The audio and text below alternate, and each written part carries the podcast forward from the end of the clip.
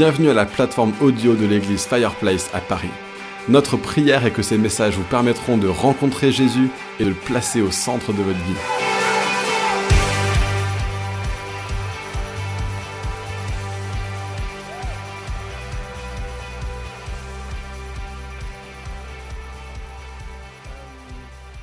Wow. Déjà, c'est euh, c'est juste intense ce qui s'est passé. En tout cas, moi, personnellement, j'ai vécu un truc intense pendant la, la louange.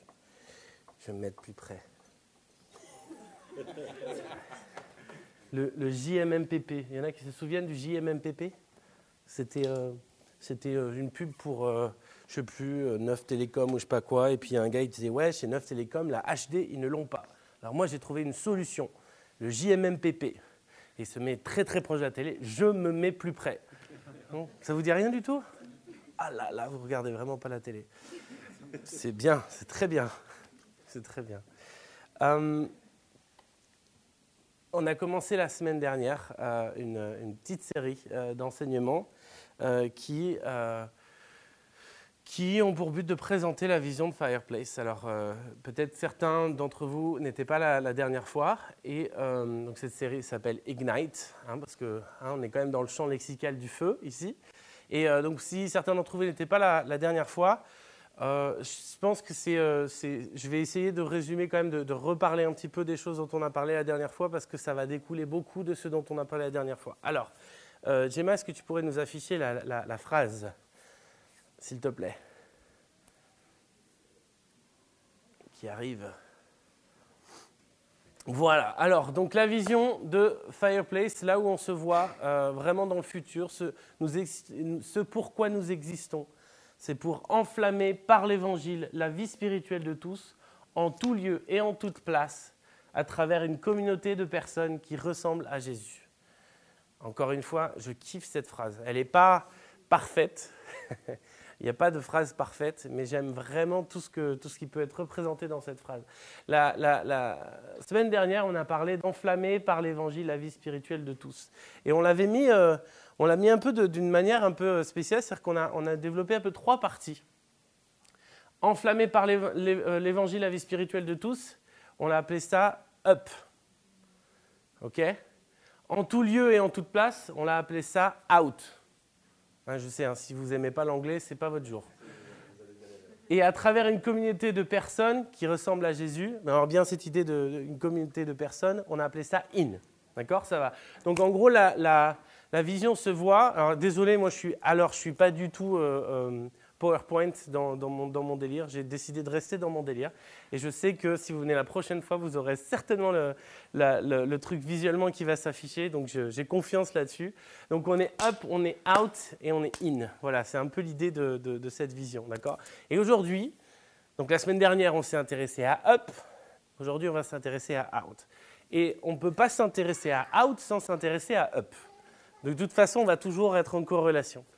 Euh, j'ai envie de commencer mon, message par vous dire, vous partager une histoire. J'ai peut-être déjà partagé, je ne sais plus, un truc qui m'est arrivé euh, la première fois que j'ai euh, j'ai senti un appel qui pouvait sortir de France. Alors je vous donne un petit peu mon histoire, mais toute ma vie, j'ai un appel très très fort sur ma vie pour glorifier Dieu, pour faire des disciples en France.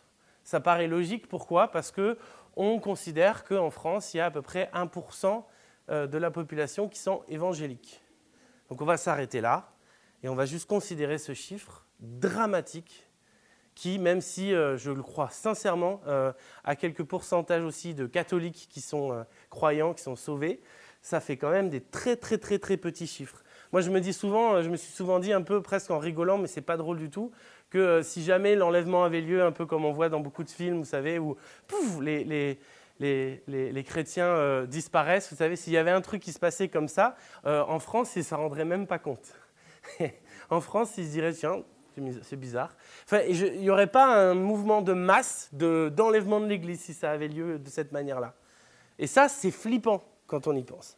Et ça, c'est un truc qui, qui, euh, euh, qui pousse vraiment, qui me pousse depuis toujours et qui me pousse dans un appel très profond pour ce pays parce que bah, je me dis 1% d'évangéliques, quoi, 1%, mais, mais, mais, mais c'est pas possible, il faut qu'on fasse quelque chose. Et le CNEF parle d'une église aujourd'hui à peu près pour 30 000 habitants. Une église, ça peut vraiment prendre toutes les formes. Hein. Ça peut être 10, 15 personnes, comme ça peut être. il y a quelques églises qui dépassent les milliers de personnes. Il n'y a pas beaucoup en France, il y en a quelques-unes, peut-être 4, je, je pense 4-5 peut-être, et quelques églises aussi qui sont 200, 300, 400 personnes. De toute façon, les chiffres, on s'en fiche, c'est pas très très important. La réalité des choses, c'est que partout où on va, c'est pas du tout les 99 brebis qui sont laissées pour aller en chercher une. Nous, c'est le contraire qui se passe. Il faut laisser une brebis pour aller en chercher 99. Est-ce que vous comprenez la métaphore? Non mais c'est dingue hein, quand on y pense. C'est-à-dire qu'on peut même pas dire, allez, euh, non, on est dans un pays pauvre spirituellement, c'est un pays, c'est une catastrophe.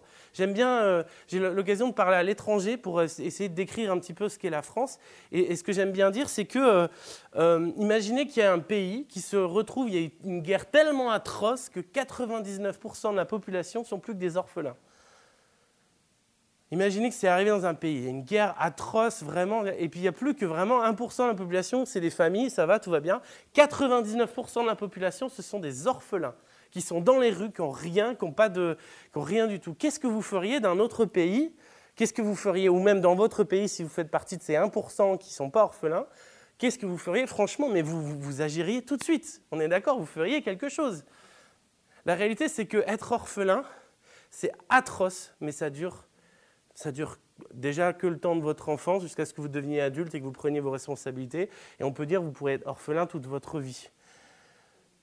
Mais être sans père spirituel, ne pas connaître Jésus, c'est pour l'éternité.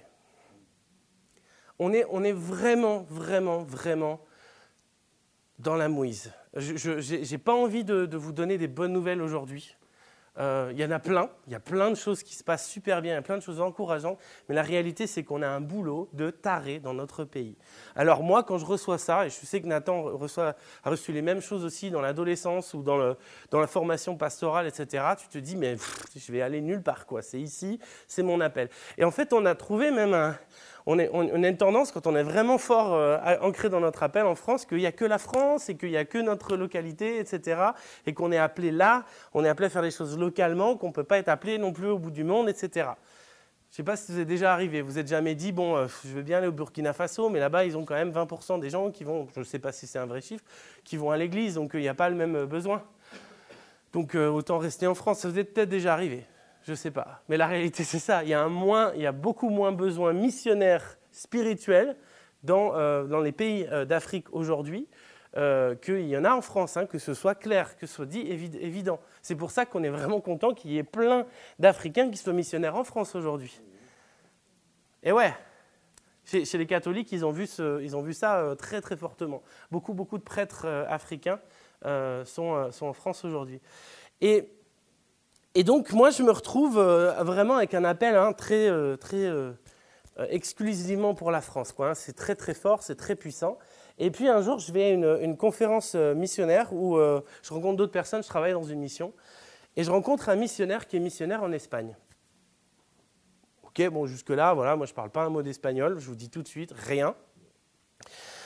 Et je ne suis jamais allé en Espagne, pourtant c'est pas très loin. Et puis je parle un peu avec lui et je ne sais pas ce qui se passe. Le Saint-Esprit me touche pour ce pays. Parce qu'en fait, il y a un truc un peu fou euh, que ce que ce missionnaire me, dit. Il me dit, il y a, on pense, à peu près 0,5% d'évangéliques en Espagne. C'est-à-dire qu'il y a moitié moins de chrétiens évangéliques en Espagne qu'ici. Et je ne pensais pas que c'était possible, en fait. Je ne pensais pas qu'il y avait un pays qui était pire que nous. Et là, il y a un truc qui, se passe dans mon cœur. Je me dis, je, viens, j'arrive.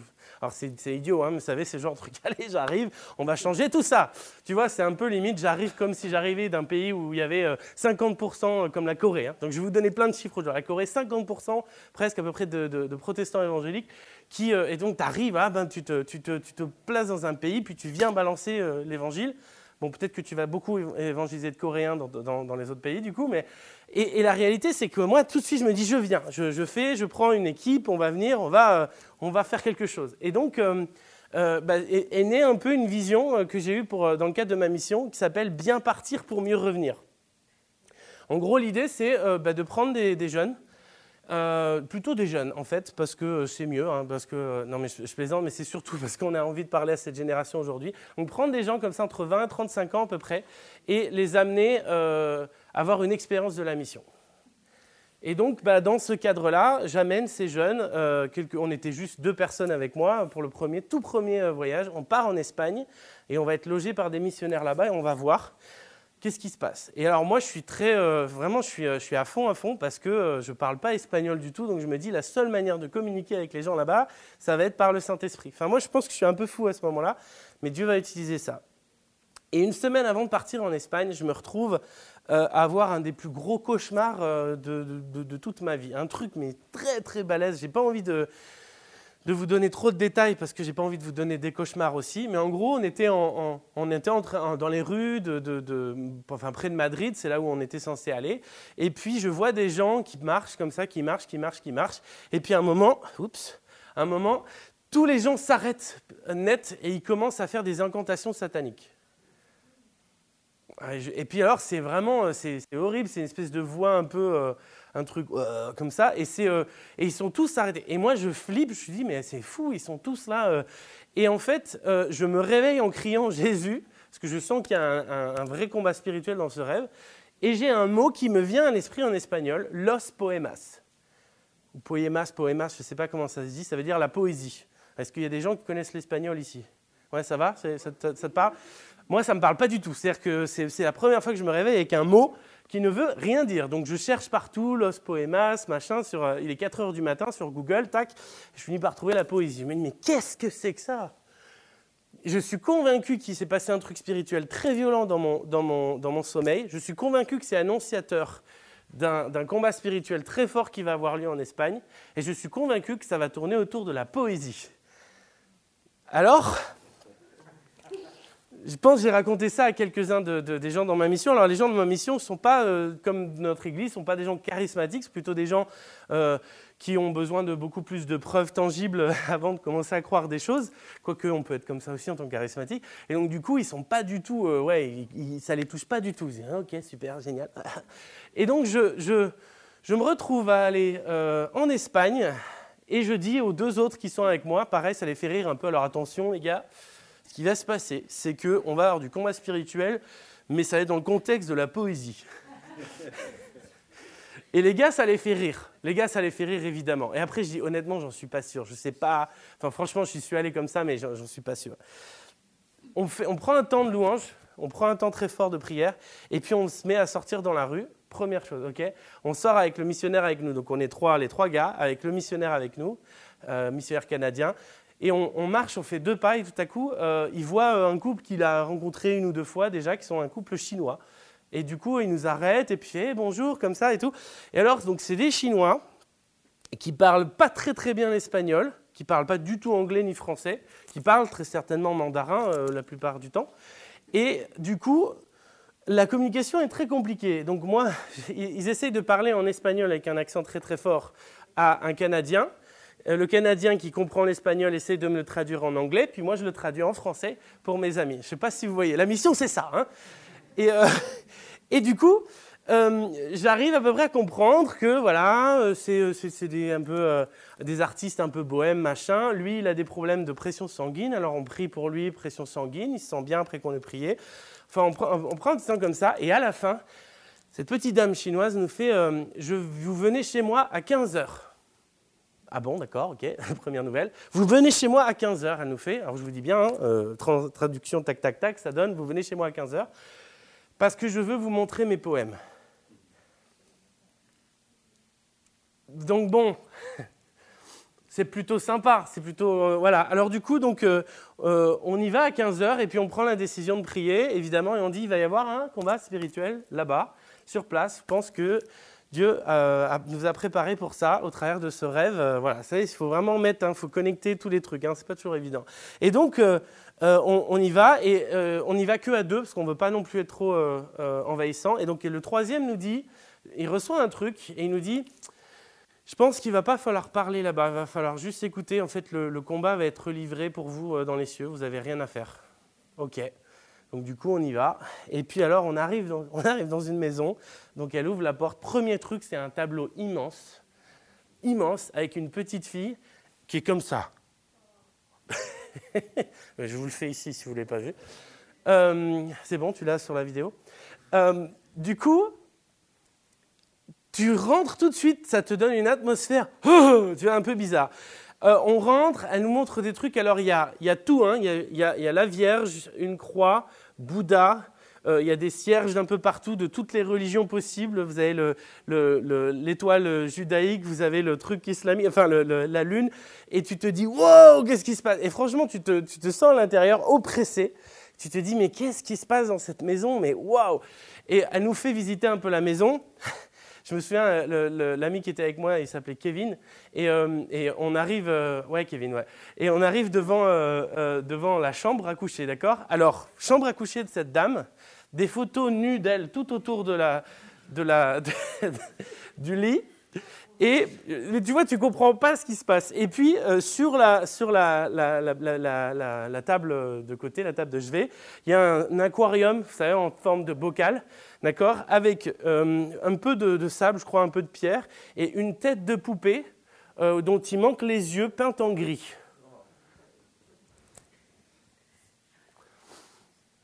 Du coup, elle nous propose une tasse de thé. Donc on, redescend, vous savez, hop, et puis on commence à parler. On commence à peine à parler que ça toque à la porte. Elle va ouvrir, et on commence à l'entendre un peu, blabla, euh, on ne sait pas, euh, voilà. Elle fait rentrer deux femmes, et elle les assied devant nous, et ensuite elle s'en va parce qu'elle est au téléphone. On se retrouve, Kevin et moi, devant deux, femmes, deux, personnes, une, assez jeune, peut-être de notre âge, et une autre d'une soixantaine, peut-être même 70 ans, qui sont là.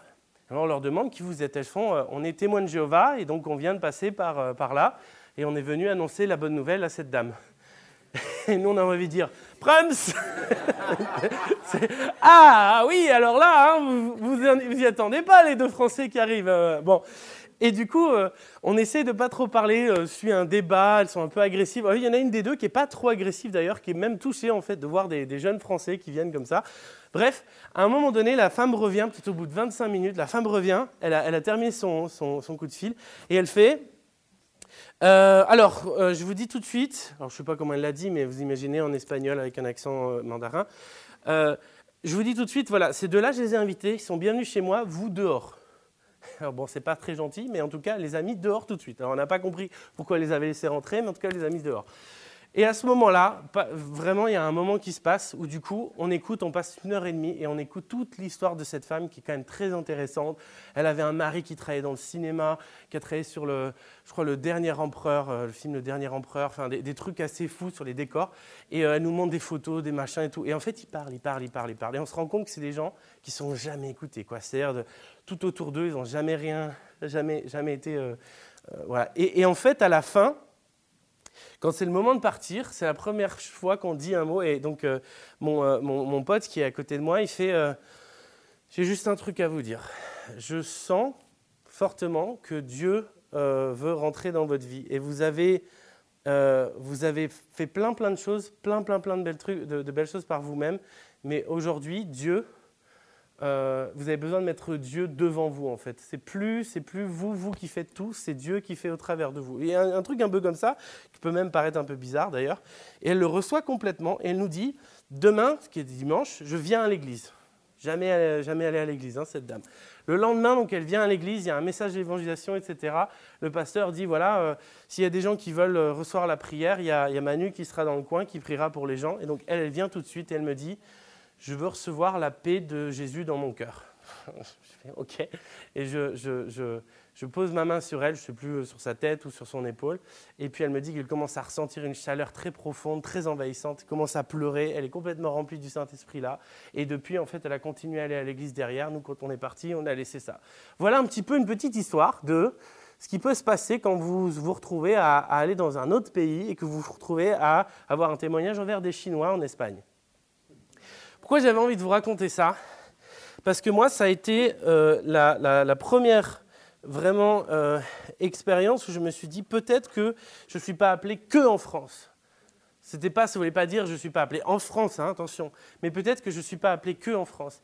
Il y a eu un moment où ça a vraiment résonné en moi, une idée que euh, on a peut-être trop tendance dans l'Église en France parce qu'on est tellement petit à être nombriliste et penser qu'en fait la France, elle a un appel pour, pour elle-même, hein. c'est-à-dire on est vraiment, on a trop de travail chez nous, laissez-nous, on va, on va laisser un peu les autres nations. Et je pense que dans notre, euh, notre génération, la génération des millennials, pour la plupart d'entre vous qui en, faites partie, et pour les autres, vous pourrez peut-être vous, reconnaître dans certaines choses, on a tendance à un peu essayer d'éviter de, d'éviter les choses qui sont trop globales et se concentrer, concentrer sur le local. Hein. On aime bien cette idée quand même, voilà. Pourtant, pourtant l'appel de la grande mission que Jésus nous donne, il n'est pas d'être euh, juste à Jérusalem. À Jérusalem, en Judée, en Samarie, Samarie c'est le, pays voisin, et jusqu'aux extrémités de la terre. C'est clair et net, c'est précis, j'ai une nouvelle pour vous. Vous n'êtes pas appelés, tous, hein, ce n'est pas juste un appel missionnaire, vous êtes tous envoyés, vous n'êtes pas appelés que à faire quelque chose localement. Mais vous êtes appelés d'abord à le faire localement parce que vous êtes ici pour l'instant. D'accord? J'ai envie qu'on lise un passage. Ah, j'ai déjà prêché 20 minutes quand même. Hein. on va lire un passage rapidement. Euh, donc, euh, on va prendre Ésaïe chapitre 6. Donc, si vous avez une Bible, prenez Ésaïe chapitre 6. Si vous n'en avez pas, écoutez attentivement.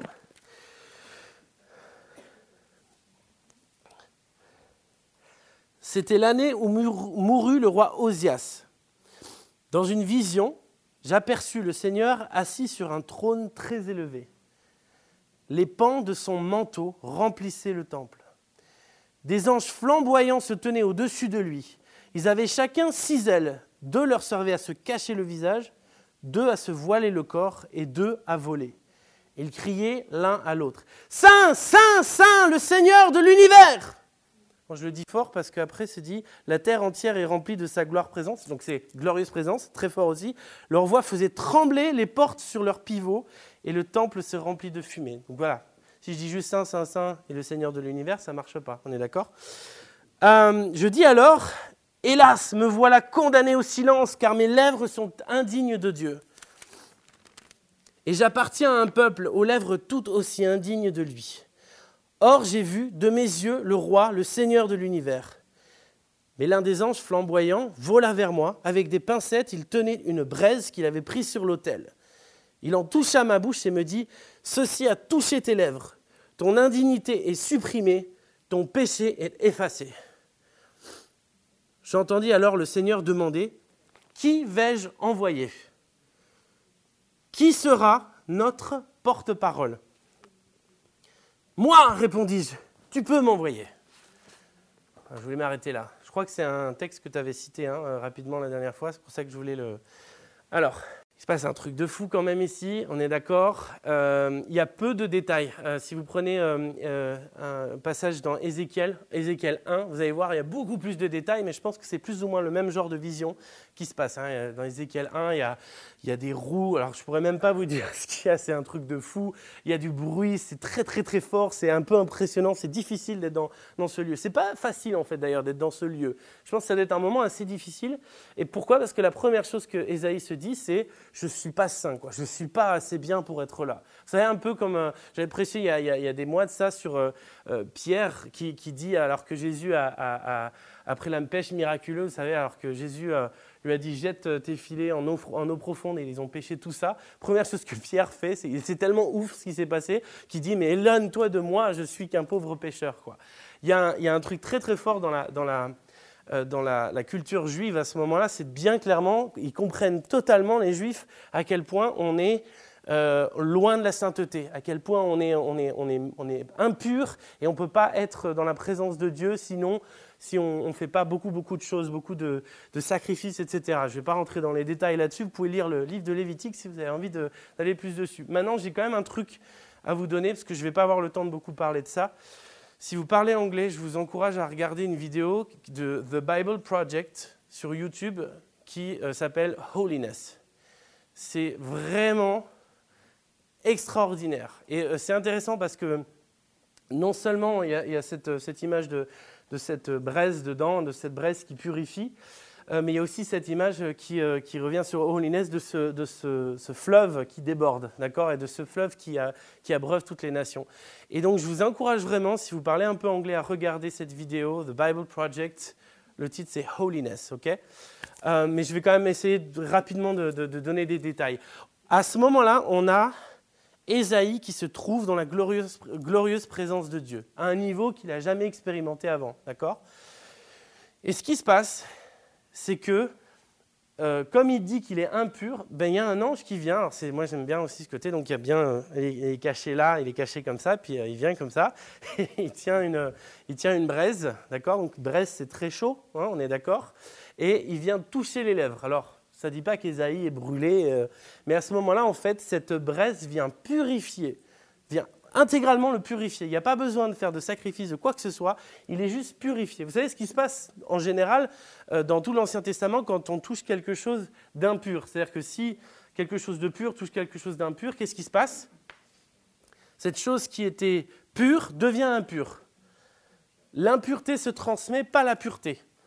C'est fou, hein c'est très, euh, très bizarre. Vous ne pouvez pas transmettre votre pureté dans l'Ancien Testament à quelqu'un. Si vous êtes pur, tout va bien, etc., et que vous touchez un cadavre, paf, vous êtes impur.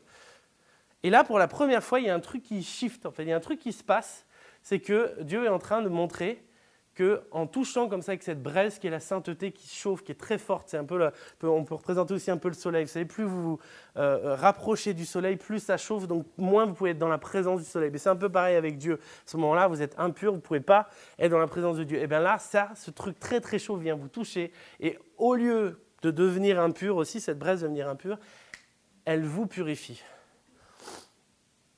Ok, alors je vous dis encore, regardez bien ce truc de holiness, c'est génial. Ce qui est super dans ce truc-là, c'est que euh, le chapitre 7 qui suit, alors ça ne suit pas euh, forcément euh, tout de suite au niveau histoire, mais c'est peu après, il y a une annonce qui est faite. Et je vous encourage, enfin je vous encourage, non, je vous, le dis, on va prendre ce texte ensemble.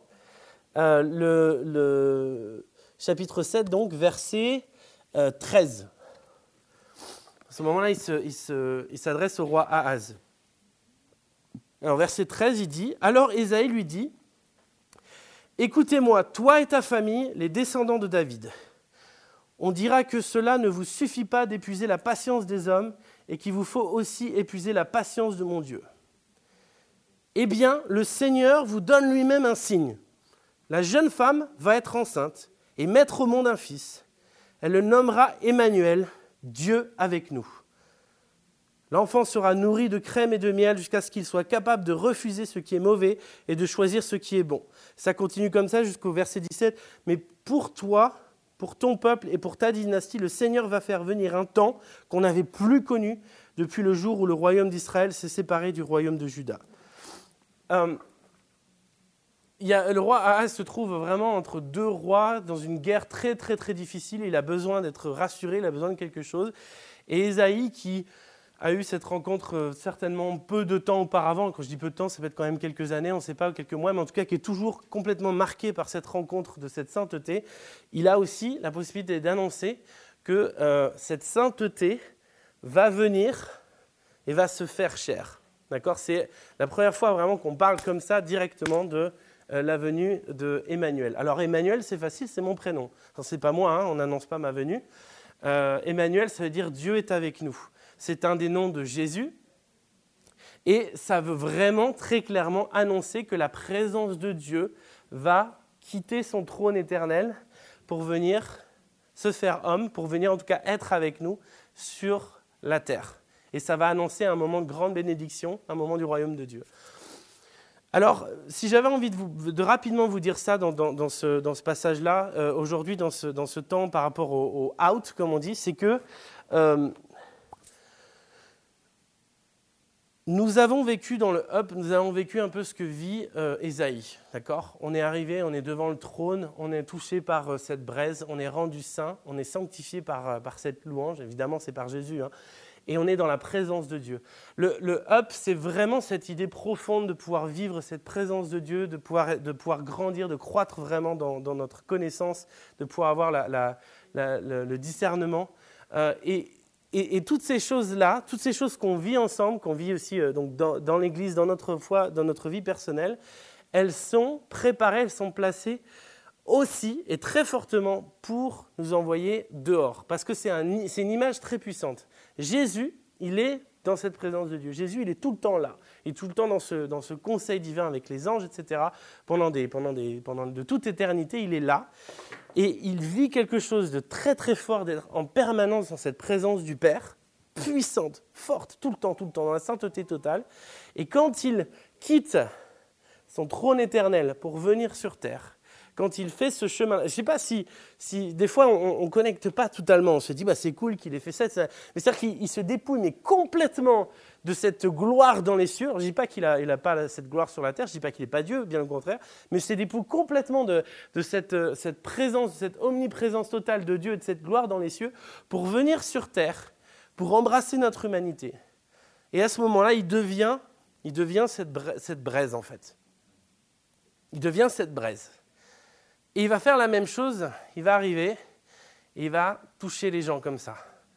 Tu es purifié, tu es guéri. Paf Et en fait, pour la première fois, et ça, ça, choquait les pharisiens, pour la première fois, on a un homme qui va toucher des gens impurs et qui ne va pas devenir impur. Alors les pharisiens, ils pensent que si, ah si, si, tu es en train de devenir impur, tout ça, pas pur, machin. Mais en fait, il est tout le temps en train d'arriver, il est tout le temps en train de toucher les gens. C'est très important, il les touche parce qu'il leur transmet la pureté qui vient, mais vraiment de cette, euh, fontaine, qui vient de, ce soleil, de, de, cette, de cette, cette, chaleur intense et impressionnante et incroyable qui vient de ce brasier-là, qui vient de la présence de Dieu. Et il vient transmettre cette pureté. Aujourd'hui, l'Église est en train d'apprendre vraiment fortement, et notre Église aussi, le up en train d'expérimenter la présence de Dieu. Il y a beaucoup d'églises sur Paris qui expérimentent la présence de Dieu. Je veux, vous donner une, je veux juste donner un exemple un petit peu de ce qui se passe à Paris, d'accord? Est-ce qu'on peut avoir la, carte de Paris, s'il te plaît?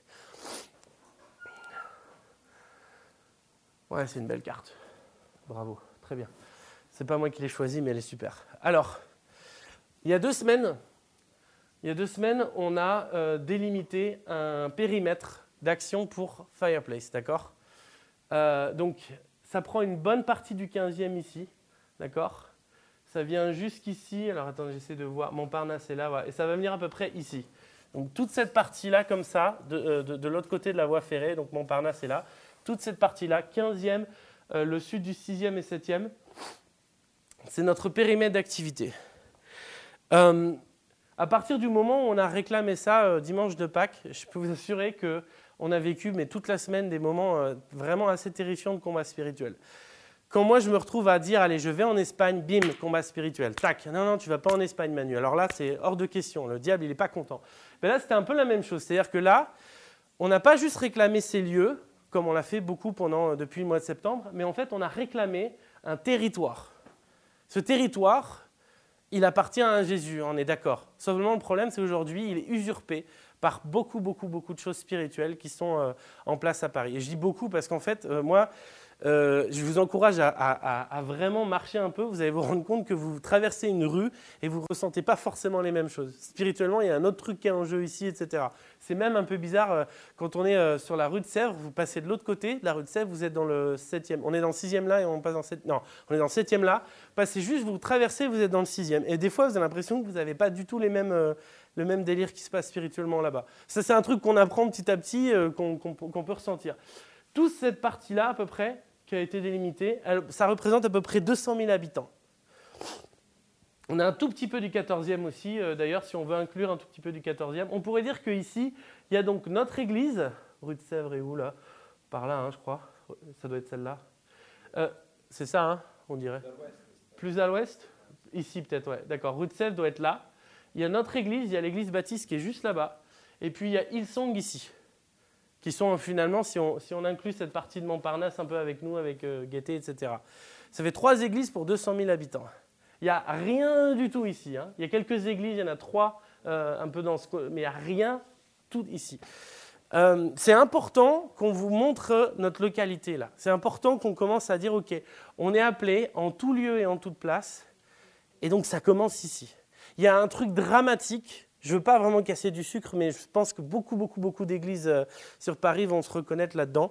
Les églises de Paris ne touchent pas les Parisiens. S'il y a, euh, je ne sais pas combien d'églises euh, à peu près sur Paris, peut-être une centaine, pas tout à fait, non, une, centaine d'églises, donc ça peut paraître énorme en fait hein, sur Paris. Il faut savoir que la grande majorité des gens qui viennent dans ces, dans ces églises ne viennent pas de Paris. La grande majorité encore, pour l'instant, on a quelques gens qui sont parisiens dans notre église, mais des gens qui viennent dans notre église ne sont pas de Paris. Qu'est-ce que ça implique? Mais Ça implique qu'on a beaucoup, beaucoup plus de mal à toucher Paris. C'est bête, hein c'est juste comme ça. Et je vais vous l'avouer, pour moi, j'aime pas Paris. J'ai jamais senti un appel à Paris. J'ai jamais euh, voulu aller à Paris. Seulement aujourd'hui, je sais, je suis convaincu que mon appel, maintenant, pour le temps qu'il est, pour ce temps qu'on doit toucher, il est à Paris, même si j'habite en vallée de Chevreuse. Ça, c'est encore plus difficile. Ouais. Je cherche même un boulot au euh, mois de septembre dans Paris pour être à Paris. Voilà, c'est comme ça. Je ne suis pas encore prêt à déménager. Mais je, je, fais une étape vraiment, parce que c'est peut-être que pour un an, c'est peut-être pour un ou deux ans. Voilà. Mais aujourd'hui, notre appel local, il est là, il est dans ce, 15e, 6e, 7e, le, sud du 6e, 7e. Est-ce que ça vous aide de, voir ça? Est-ce que ça, vous, comprenez? Il y a trois semaines à Pâques, on, est allé et on, s'est dispersé sur, euh, sur un territoire. On a commencé à faire un truc qu'on n'avait pas encore euh, officiellement fait. Ça, ça va avoir des conséquences. J'ai encore envie de vous donner des bonnes nouvelles. Ça va avoir des conséquences. Il y, a des, il y a des combats qui vont être menés par rapport à ça, parce qu'on est en train de déclarer la guerre. C'était facile d'être une église dans un lieu, de venir tous de plein d'endroits, de ne pas être totalement euh, réclamé un territoire. Mais quand on réclame un territoire, je vous, bah, vous, imaginez euh, tout ce que vous voulez, euh, Lord of the Rings, Game of Thrones ou des trucs comme ça, quand tu commences à dire ça, ça m'appartient, eh ben, l'ennemi qui pense que c'est son dû, eh ben, il n'est pas content. Et donc on est, on est vraiment en train de déclarer une guerre spirituelle, c'est du combat spirituel. Et à ce moment-là, on n'est pas juste en train de passer entre les mailles du filet, oh excusez-moi, je veux pas, je vais juste à l'église ici, ça y est, c'est bon, Fou, la présence de Dieu, génial, alléluia. Non mais c'est un peu ce qu'on fait, hein c'est un peu ce qu'on fait. Non, là, je suis en train de dire, bon, bah, ça y est, sur le chemin qui va m'amener de ma voiture ou du métro à ici, déjà, je suis en mission. Ma première mission. Alors je suis en train de vous dire, votre mission, elle est là. Votre mission, elle est sur votre lieu de travail, sur votre lieu d'études, dans votre voisinage, etc. Votre mission, elle est quand vous partez en vacances. Votre mission, elle est quand vous avez l'occasion de faire un voyage missionnaire dans un autre pays, d'accord? Tout, tout, tout, tout, tout est, votre mission. Mais si on ne commence pas à prioriser ça, et je vous le dis, je pense que j'ai du crédit à dire ça, parce que franchement, je n'ai pas envie, moi, de prioriser cette partie-là de Paris. J'ai pas envie, j'ai envie d'être euh, beaucoup plus sur euh, là où je suis, j'ai envie d'amener un peu plus l'Église vers moi. D'ailleurs, c'est un peu le, but euh, un jour, quoi. Mais, mais si on commence pas à vivre le out dans cette partie-là de Paris, alors, alors ça sert à rien d'être là. Autant qu'on prenne notre Église et puis qu'on la mette quelque part où on a bien envie d'être out. Je, vois que le temps tourne, je n'ai pas envie d'être trop long aujourd'hui, ça fait déjà 35 minutes. Euh, nous sommes appelés en tout lieu et en toute place parce que nous vivons le up, parce que nous vivons le in, nous devons vivre le out. Souvenez-vous vraiment, et je, veux le redire à nouveau, de cet Emmanuel, de ce Dieu qui est avec nous. C'est cette présence totale de la sainteté de Dieu, sans arrêt, en permanence, éternelle, que Jésus a quitté pour se faire homme et venir vers nous pour toucher ce qui était impur et pour transmettre cette pureté, pour transmettre le, sang de l'agneau sur les gens, pour transmettre aussi le Saint-Esprit quand on touche les gens. Pourquoi est-ce qu'on impose les mains? Pourquoi est-ce qu'on impose les mains quand on prie pour que le Saint-Esprit vienne dans les gens? Parce que c'est cette même idée. Vous êtes en train de transmettre ce que Dieu a mis euh, sur vous. Vous êtes, je, veux, je veux, vous dire, hein, il y a deux semaines, euh, Jacques a, prêché sur cette idée que on est, c'est pas juste qu'on est semblable à Jésus, qu'on doit faire comme Jésus, c'est qu'on est Jésus. On est le corps du Christ. On est, on est, on est saint, on est saint, on est complètement sanctifié parce qu'on fait partie du corps de Christ. Quand on touche quelque chose d'impur, cette, cette, chose doit être pure et on doit le croire. Et on ne doit, pas, on, on, doit pas avoir peur d'être euh, d'être touché par ça. Si vous avez envie de tester ça, allez dans les endroits les plus sombres. Si vous avez envie d'emmener la lumière, allez dans les endroits les plus sombres. N'ayez pas peur d'aller vers euh, les SDF, vers les migrants, vers les prostituées. N'ayez pas peur d'aller vers ces gens-là, vraiment avec cette force qui est en vous de dire Je suis le corps de Christ. Quand j'arrive là, je suis le prolongement du bras, de la jambe, de l'orteil de Jésus. On se lève?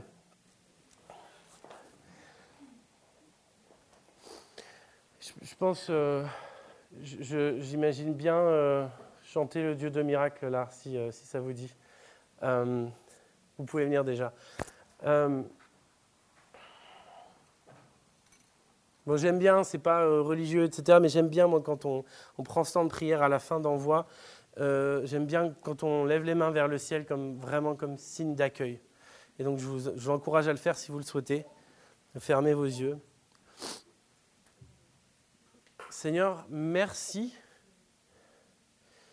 Merci parce que nous ne voulons pas juste vivre ta présence seulement et être avec toi et être au, pied de ton trône, mais nous comprenons que tu nous envoies vers les 99% de Français qui ne sont pas touchés.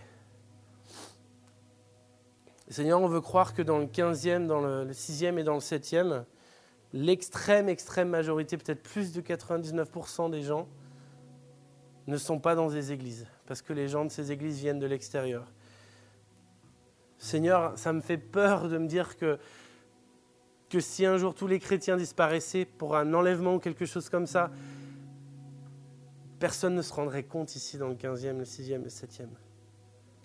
Seigneur, ça me fait peur de penser que tous ces gens, selon la Bible, selon ta parole, ils sont voués à vivre l'éternité loin de toi.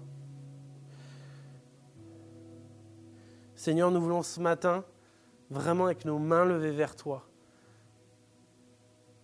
dire combien est-ce que, ce que nous vivons comme ça au pied de ton trône, ce que nous pouvons vivre de la, la sainteté, de la pureté de ton nom, de tout ce que tu nous donnes, Seigneur, ici, quand on est avec toi dans ta présence, qu'on est des enfants dans les bras du Père, que tout ça, on puisse l'amener monde. Seigneur, je te demande vraiment de susciter, mais parmi tout le monde, que ce ne soit pas juste d'une personne, mais que tout le monde ait des vocations de toucher ses voisins, de toucher ces arrondissements ici, de toucher son lieu de travail. Seigneur, merci parce que dans notre identité, nous sommes appelés à nous lever de notre trône, de quitter ta présence éternelle, d'amener ta présence avec nous et de toucher les gens et de leur dire, voici tu es pur, voici tu es guéri, voici le Seigneur est venu jusqu'à toi. Seigneur, et je vais encore dire une chose, c'est, aussi pour vos cœurs maintenant. Je suis convaincu qu'il doit y avoir au moins 10% des Parisiens qui se sont dit au moins une fois cette semaine, Dieu, si tu existes, révèle-toi à moi. Je suis convaincu de ça. Alors n'ayez pas peur quand vous sentez que vous pourriez parler à quelqu'un que vous pourriez juste euh, donner un encouragement ou prier pour quelqu'un. Quand vous avez ce, truc qui se passe dans votre cœur, peut-être cette crainte, et, j'aurais l'air d'un imbécile si j'y vais. Ah, j'ai pas envie de me planter ou quoi que ce soit. N'ayez pas peur de vous dire, mais il y a certainement une chance que cette personne soit dit dernièrement, si Dieu tu existes, révèle-toi à moi. Merci Seigneur, viens vraiment faire de nous des, des sacrificateurs. Viens faire de nous vraiment ceux que tu as décidé que nous étions envoyés. Seigneur, nous voulons vraiment mais proclamer comme Ésaïe quand, quand tu lui dis Qui vais-je envoyer? On veut répondre Tu peux m'envoyer. J'ai connu ta puissance, j'ai connu ta, ta grâce, j'ai connu ta sainteté, maintenant je sais ce que c'est. Alors envoie-moi. C'est à moi de leur annoncer qu'Emmanuel est là. C'est à moi de leur annoncer que tu es venu. Seigneur, nous voulons vraiment te remettre ça maintenant. Seigneur, vraiment touche chacun des cœurs ici dans cette salle. Ne fais pas de nous une église qui est seulement dans le up. Ne fais pas de nous une église qui, comme on le verra la semaine prochaine, seulement dans le in. Seigneur, nous voulons être out sur toutes les places, sur tous les parvis, sur tous les lieux dans lesquels tu nous enverras. Et Seigneur, nous sommes déjà envoyés dans des lieux. Merci Seigneur. Merci Seigneur. Merci Seigneur. Envoie-nous au nom de Jésus.